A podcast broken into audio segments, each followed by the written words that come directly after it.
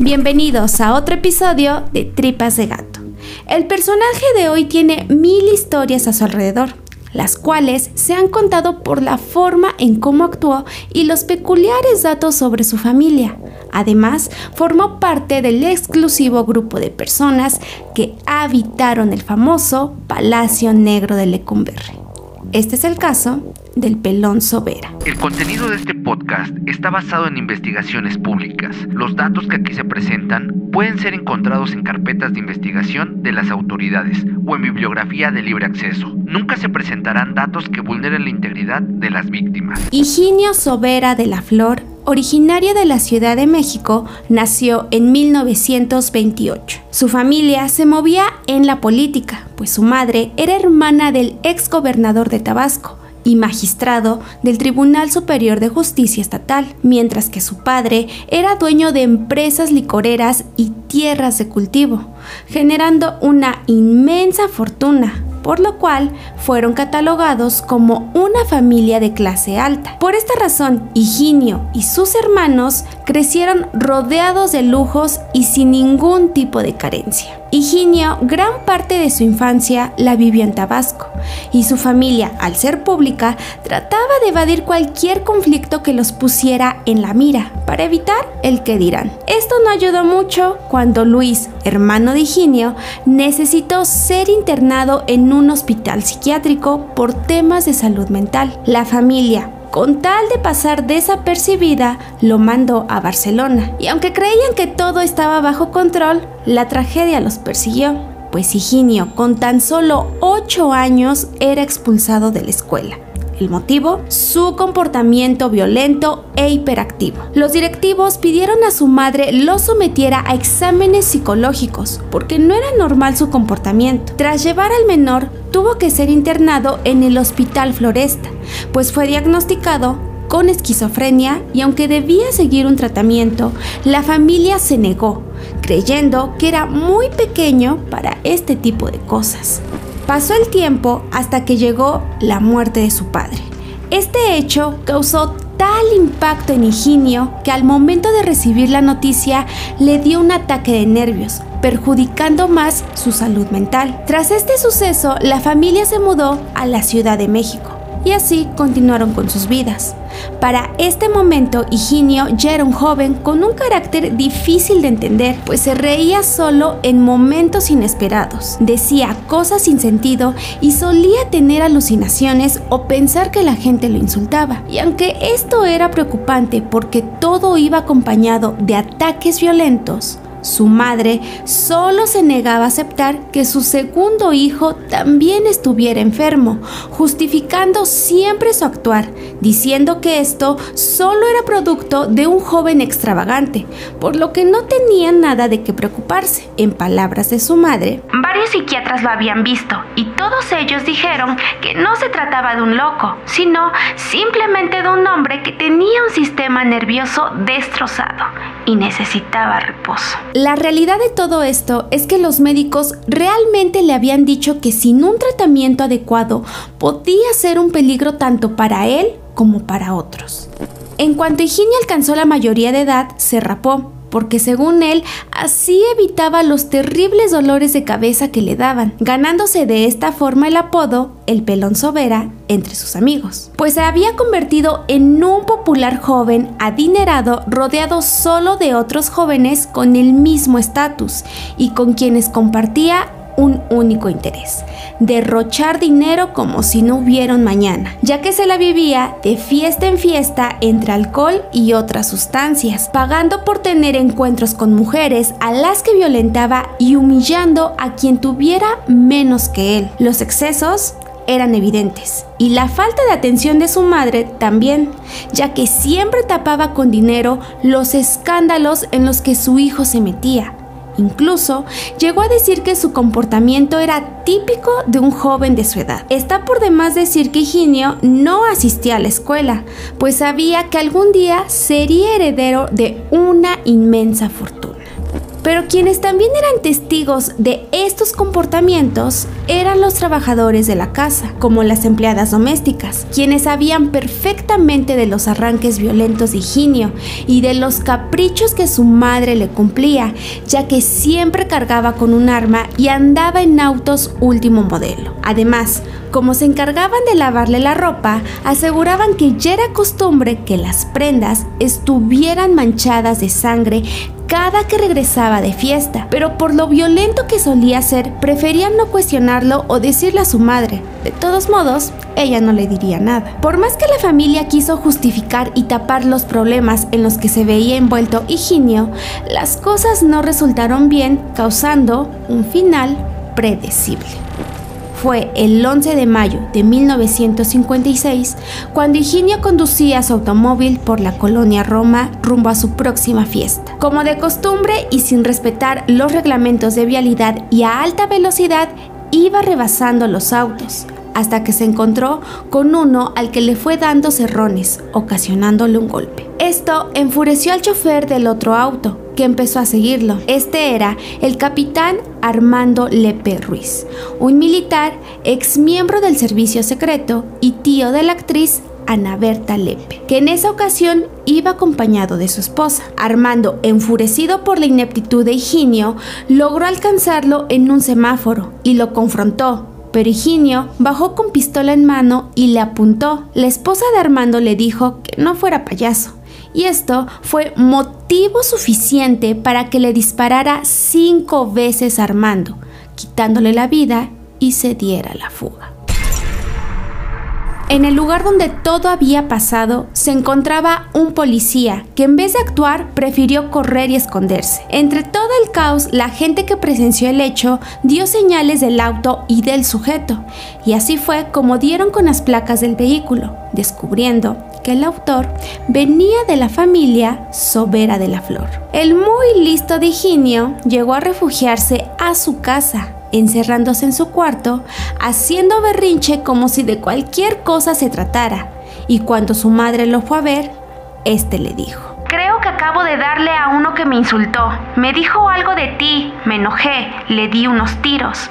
Mira la pistola. Todavía huele a pólvora. Ella solo le dijo que no se preocupara, que escondiera el arma y se lavara las manos para que comiera algo mientras ella pensaba qué podían hacer. Pero Higinio permaneció encerrado mientras gritaba, lloraba y golpeaba la puerta. Pero después de un silencio profundo, se escucharon las carcajadas que solía soltar de forma repentina y en momentos inesperados e involuntariamente. Esto es conocido como el síndrome pseudobulbar, últimamente famoso porque es lo que padece el guasón de Joaquín Phoenix. Su madre lo llevó al Hotel Montejo en la colonia Anzures. Mientras hacía los trámites para mandarlo a España, le dijo que debía permanecer ahí mientras ella arreglaba todo. Higinio se mostró despreocupado e impaciente, incluso pidió el arma porque no podía estar sin ella. Su familia tuvo que mentirle, dándole otra para que se calmara y no tuviera otro episodio, mientras se deshacían de la evidencia. Por otra parte, mientras todo esto pasaba, la policía ya estaba tras la pista de Higinio. Al día siguiente, el 12 de mayo, acudieron a su casa, pero su madre solo dijo que no sabía dónde estaba. Ese día Higinio esperó a que oscureciera para poder salir. En ese instante vio a una joven muy bonita. Ella era Hortensia López, de 22 años, que se encontraba en la colonia Juárez esperando su taxi. Cuando Higinio la vio, se le acercó y comenzó a decirle que si no quería salir con él porque tenía mucho dinero. La joven le ignoró, pero ante este gesto, Higinio comenzó a hostigarla, al grado de subirse con ella por la fuerza al taxi, que la joven ya había abordado. Y aunque temerosa pedía auxilio, el chofer pensó que solo se trataba de una discusión de pareja, hasta que Higinio sacó su arma y lo amenazó indicándole que se fuera a Chapultepec. La discusión avanzó e Higinio le disparó a Hortensia en la cara. El taxista en shock obedeció a Higinio, diciéndole que lo llevara a otro sitio, y en cuanto pudo, bajó al chofer y se dio a la fuga con el cuerpo de Hortensia y el carro. Llegó a la posada que solía frecuentar, Palo Alto. Sacó a Hortensia, la cargó y la cubrió. La metió a un cuarto y cometió abuso. Para este momento, el chofer del taxi ya lo había denunciado sin saber que era el mismo sujeto que de por sí ya estaban buscando. Después de varias horas, Higinio dejó ahí el cuerpo y volvió al hotel donde su madre se supone lo había escondido. Para la mañana del 13 de mayo, su madre declaraba lo siguiente porque supuestamente no sabía nada de él. Es tan bueno mi hijo Higinio, seguramente al volver en sí y darse cuenta de que mató a un hombre, llorando llegará la policía a entregarse. Eso lo dijo sin saber lo que ahora Higinio había hecho. Cuando la noticia se supo, hubo gente que comenzó a dar señas de haberlo visto Así, la policía llegó a la posada, pero ya era tarde porque Higinio ya se había escapado y solo encontraron el cuerpo de la joven. Se dirigieron al Hotel Montejo y ahí fue donde pudieron detenerlo, pues además su ropa estaba cubierta de sangre. Él solo dijo, fue una mera puntada que me alcancé. Al momento de su captura, Higinio estaba muy relajado y casi orgulloso de ser el centro de atención, pues cuando le mostraron las pertenencias de sus víctimas, solo dijo, Con ese dinero compren unas tortas. Si yo la maté, creo que ese dinero me pertenece. Las preguntas no se hicieron esperar y las autoridades cada vez se sorprendía más de la frialdad con la que narraba lo sucedido. Del capitán Armando dijo que todo comenzó porque su auto iba mal y esto generó que chocara ligeramente. Ahí comenzaron a tirarse pleito hasta que en un alto él se bajó y lo encaró con pistola en mano. En palabras de Higinio, la señora que iba junto a él gritó payaso. Le disparé y lo maté. Lo hice porque supuso que no lo haría y para demostrarle que no soy ningún payaso, lo hice. Con respecto a Hortensia, dijo que él solo la había invitado a salir, pero al negarse, le disparó. En sus palabras, Lo hice porque me gustó mucho desde que la vi. Le hablé con buenas palabras. No me hizo caso y su desprecio me enfureció. Las autoridades no dudaron de que hubiera otros crímenes cometidos por Higinio. Incluso se le declaró sospechoso del de un joven de 18 años, que atacaron a tiros desde un auto similar al suyo, quitándole la vida. Y aunque lo negó en un principio, al final dijo que sí le había disparado, pero no supo qué había pasado después. Junto a estos llegaron otros señalamientos de personas que habían llegado a tener conflictos con Higinio, como el dueño de la posada, que lo acusaba de que en una ocasión lo había ahorcado intentando quitarle la vida hasta que alguien pudo intervenir. Otra persona dijo que Higinio lo había amenazado con una pistola solo porque algo no le pareció, y algunas mujeres lo denunciaban de haber sido violentadas por él. La defensa de Higinio, como quería que quedara claro que él era una persona enferma, llevaron el historial de los médicos a los que había visitado, y uno de ellos testificó que aunque fuera violento, siempre llevaba su propio medicamento para que se lo inyectara. Dicho medicamento solo era para la gripa, Periginio creía que eso calmaba sus nervios y el doctor accedía con tal de no generar conflicto.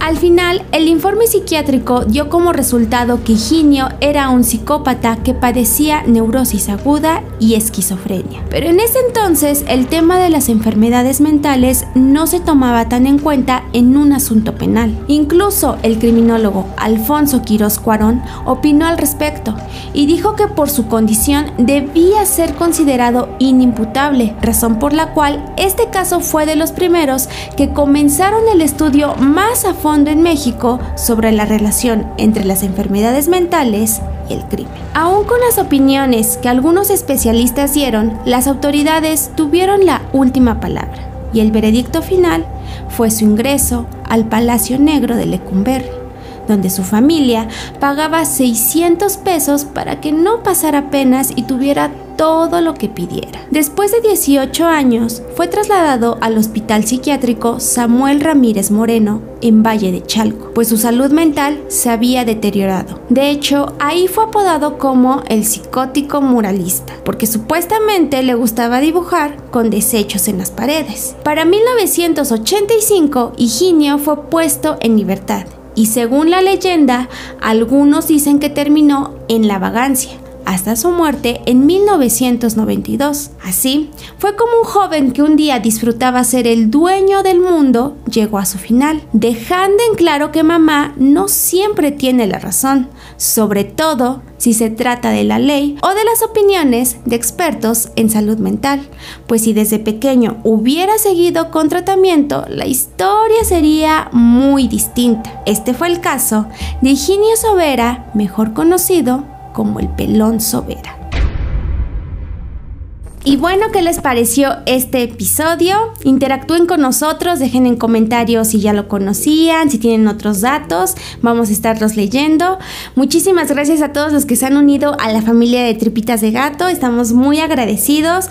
Todas nuestras redes aparecen en la descripción, vayan a ver en YouTube, en Spotify, en Facebook, en Instagram, en TikTok, en todos lados estamos subiendo contenido y este también chequense los archivos oscuros que se están poniendo buenos están saliendo cada semana y lo que está haciendo el BMBR Podcast. Si quieren saludos, es muy importante que nos sigan en Instagram porque ahí los estamos recibiendo. Y de paso vean todo lo que estamos subiendo o las noticias que se van dando día a día. Y esta semana los saludos son para Diego Serrano hasta Costa Rica, Alejandra Zamora y para su panita que está en el cielo de los Michis, un saludo al Michi, para Omar Ireta y al Jedi 3004 Lisa, para Aretita Reina hasta Aguascalientes, Pepe Luis González hasta Polvorines, Argentina, para Zaira 90 y para Braulio Ma. Muchísimas gracias a todos por sus mensajes y sus saludos. Recuerden que este sigue siendo el mes patrio, así que son puros casos mexicanos hasta que termine el mes. Y sin más que decir, yo soy Beth y recuerden que lo esencial es invisible a los ojos.